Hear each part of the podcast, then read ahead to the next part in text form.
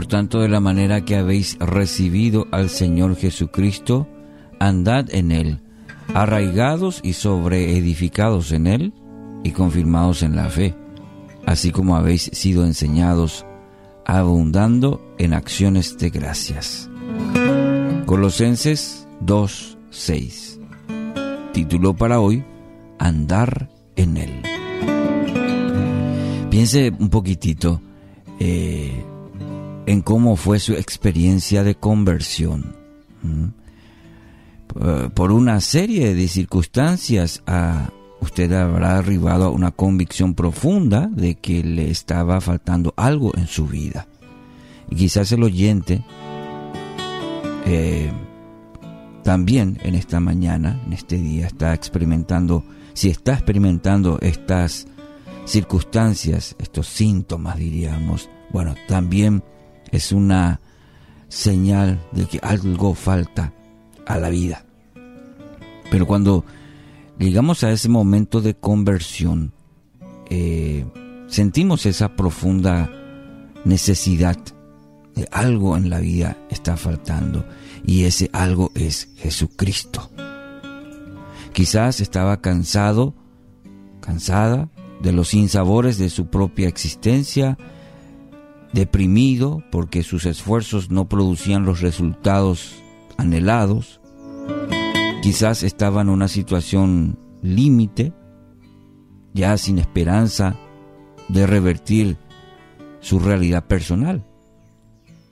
Fueran cuales fueran las eh, particularidades de su propia experiencia, se dio cuenta de que solamente Dios podía poner orden propósito, esperanza en su vida. Se entregó sin reservas ni condiciones, confesando su fragilidad y pidiendo al Padre, al Altísimo, que interviniera en su vida. Lo único que poseía era una profunda convicción de que Jesús le ofrecía lo que usted necesitaba. ¿Puede decir amén? Exacto, sí esa profunda convicción de que Jesús le ofrecía lo que usted necesitaba.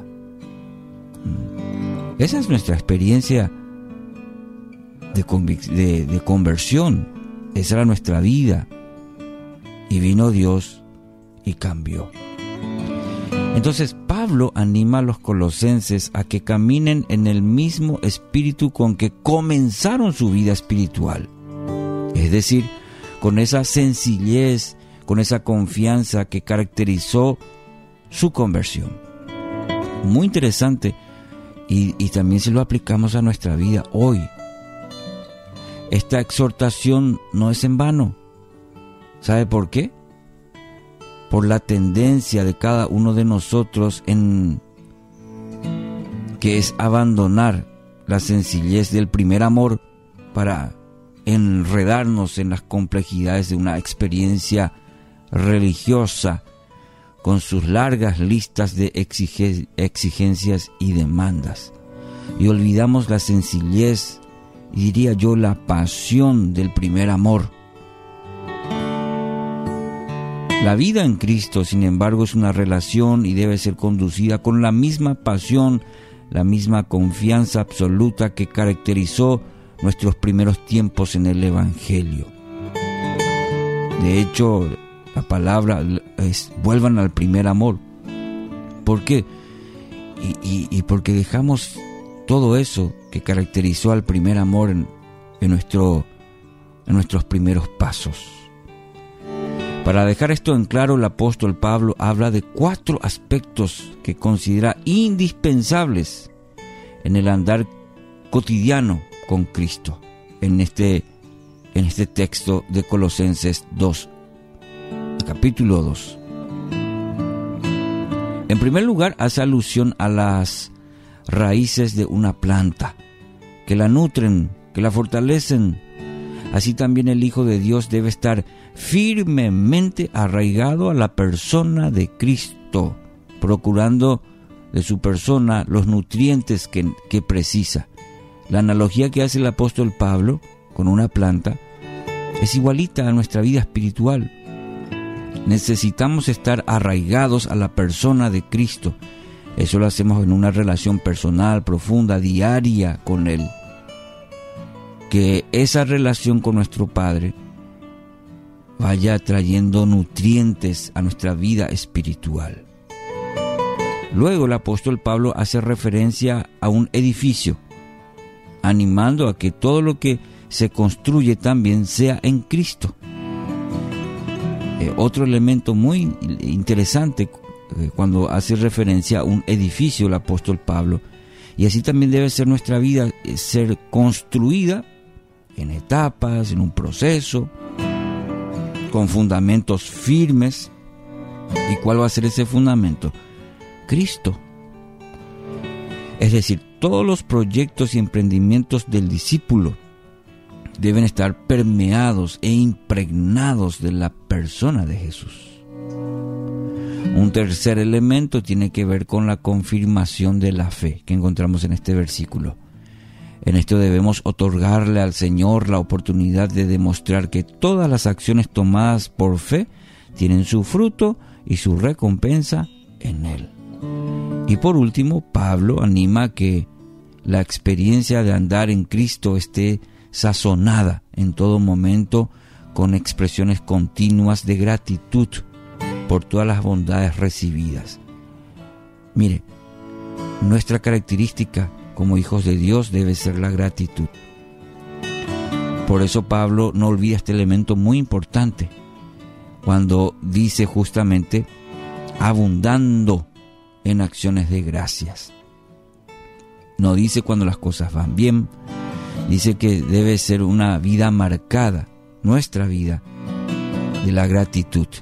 Y debe utilizar la palabra abundando. Eh, abundando en acciones de gracias. Mi querido oyente, la vida cristiana se desvirtúa cuando intentamos reducirla así a una serie de actividades que deben garantizar su continuidad. Mm. El camino a seguir es el de buscar siempre que el Señor sea parte de todo lo que vivimos, de todo lo que vivimos, de todo lo que experimentamos. No se limita al domingo, a dos horas en el culto. No se limita a una reflexión, a un versículo cada día de cinco minutitos. El camino a seguir es el de buscar siempre que el Señor sea parte de todo lo que vivimos, de todo lo que experimentamos. Unos versículos más adelante, eh, el apóstol Pablo justamente em, explica por qué es necesario esto. Colosenses 2.9. Porque en Él, es decir, en Cristo, habita corporalmente toda la plenitud de la divinidad y vosotros estáis completos en Él, que es la cabeza de todo principado y potestad. En Cristo hay plenitud. En Cristo estamos completos, dice el apóstol Pablo. Que así sea en su vida en, esta, en este día.